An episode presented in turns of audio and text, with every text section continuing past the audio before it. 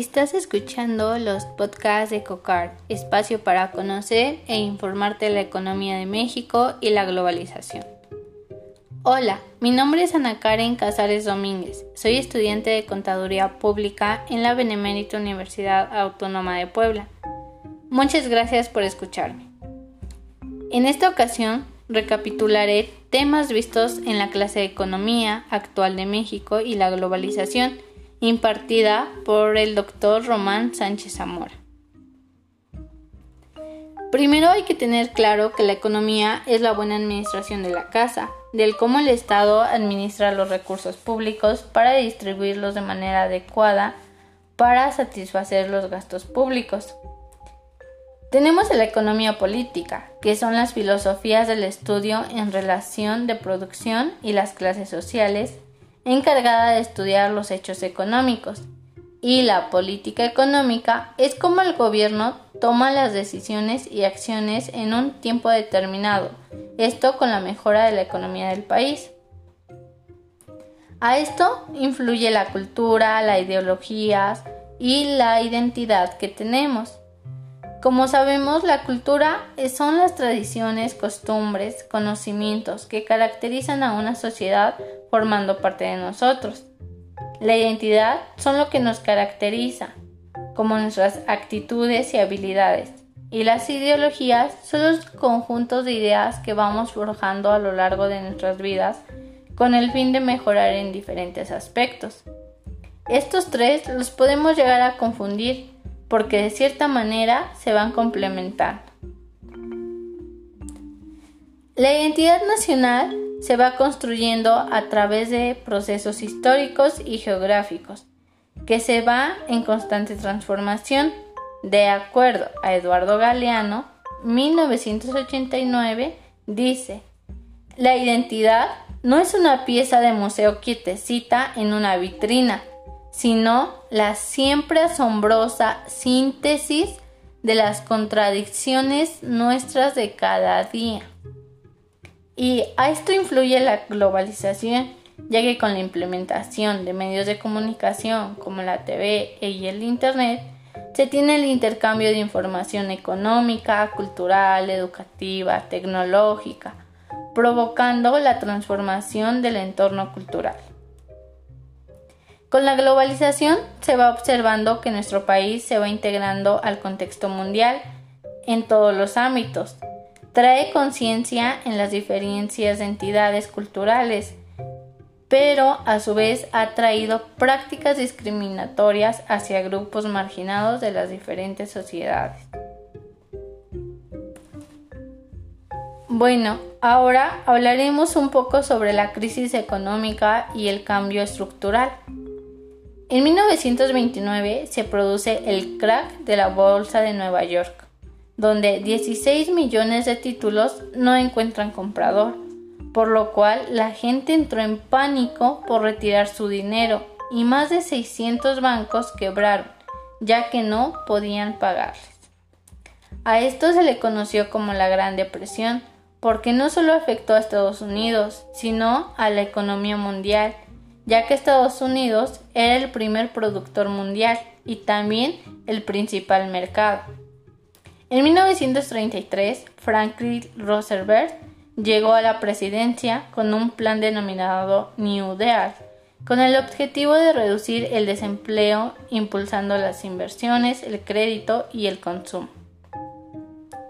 En México, en 1929, se encontraba en estancamiento y desorden, y con la crisis financiera tuvo una contracción del Producto Interno Bruto debido a la reducción de exportaciones.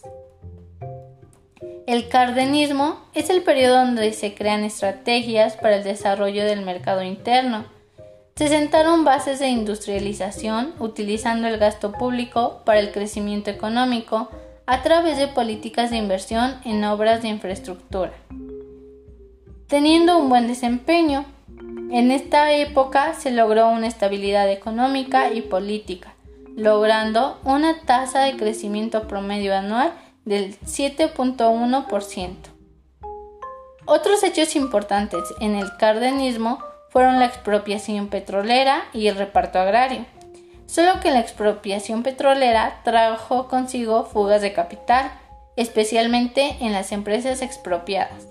En cuanto al reparto agrario, se repartieron más de 20 millones de hectáreas a ejidos, donde se ocupaba para el cultivo, provocando el aumento de la producción agrícola de un 5.4% anual. Posteriormente viene la modernización económica. En 1930, en América Latina, se crea una estrategia estatal industrializada por sustituciones de importaciones en países como México, Argentina y Brasil.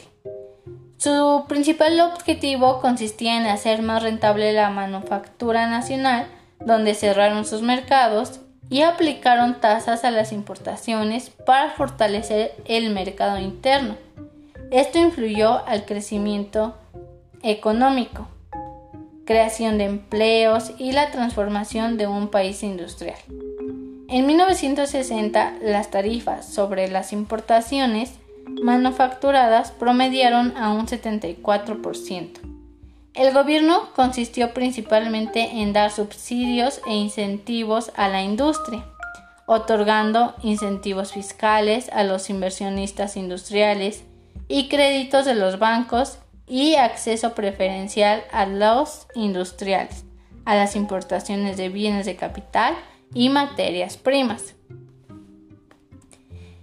De 1940 a 1970 se dio el milagro mexicano, que caracteriza por el crecimiento económico con tasas anuales por encima del 5% donde durante la década de 1940 un grupo de ingenieros, abogados y economistas consideraban que para el desarrollo económico del país era necesario la participación gubernamental en el fomento industrial. Existieron tres instituciones que se involucraron en apoyar técnicas y financiamientos del desarrollo industrial que fueron el Banco Mexicano, Nacional Financiera y el Banco de Comercio Exterior. En 1941 se creó la Oficina de Investigación Industrial, donde Gonzalo Robles fue su director. Él había sido director general del banco. Su objetivo fue realizar investigaciones que permitieron el manejo de los recursos financieros a la industria. Posteriormente, en 1943, se denominó Departamento de Investigaciones Industriales. En 1944 se iniciaron trabajos de investigación por parte de Amor Reservoir Foundation, con el objetivo de apoyar un programa de industrialización y promover el desarrollo de la tecnología industrial en México, enviando un equipo técnico. En 1945, el Banco de México abrió 30 becas en una universidad extranjera para llevarlos a los laboratorios de la ARF y pudieran aprender y después implementarlos en el país. En 1950 se crea el Instituto Mexicano de Investigaciones Tecnológicas, la cual tenía que centrarse en resolver problemas mexicanos por medio de proyectos de investigación este se regía bajo tres principios, que son 1. Servir a la industria 2. Desarrollo tecnológico en México y 3. Tener autonomía. Los efectos del milagro mexicano fue el desarrollo económico en México a través de cambios impactantes en los niveles de urbanización del crecimiento demográfico. Se crearon escuelas, hospitales y viviendas esto mejorando la calidad de vida. Por ejemplo, en 1942 se crea el Instituto Mexicano del Seguro Social y en 1959 el Instituto de Seguridad y Servicios Sociales para los Trabajadores del Estado, los cuales garantizaban el derecho a la salud, la asistencia médica para el bienestar individual y colectivo. Además, se construyeron carreteras, aeropuertos y puertos. Se crearon empresas productoras en el sector manufacturero como algodón, café, azúcar, alimentos industrializados, se elevó la expropiación agrícolas y se creó gran cantidad de trabajos. Por último, hablaré un poco sobre los impuestos. Esto, como sabemos, son los que la sociedad debe de pagar al Estado para que de esta manera se puedan solventar los gastos públicos. A lo largo de la historia, se ha ido pagando estos impuestos, como en el porfiriato, donde existió el impuesto del timbre, impuestos de puertas y ventanas. Los impuestos exteriores de 1872 a 1913 estuvieron vinculados a las fluctuaciones del mercado mundial como a las políticas arancelarias. En 1874 los impuestos exteriores representaban un 58.7% del total de los ingresos. En 1910 descendieron a un 46.6 y para 1913 a un 43.4%. En 1872 se creó una nueva política fiscal con el fin de facilitar el intercambio y en 1905 se reformó el arancel bajando los gravámenes a bienes de capital y materias primas, elevando las tasas del sector industrial. En 1910 hubo cambios parciales en los aranceles y en los impuestos exteriores. Se aumentó un 5% a los derechos de importación. Hemos llegado al final de nuestro podcast, espero haya sido de su agrado y nos vemos la próxima semana con más podcasts de economía de México y la globalización. Muchas gracias y bonito fin de semana. Hasta pronto.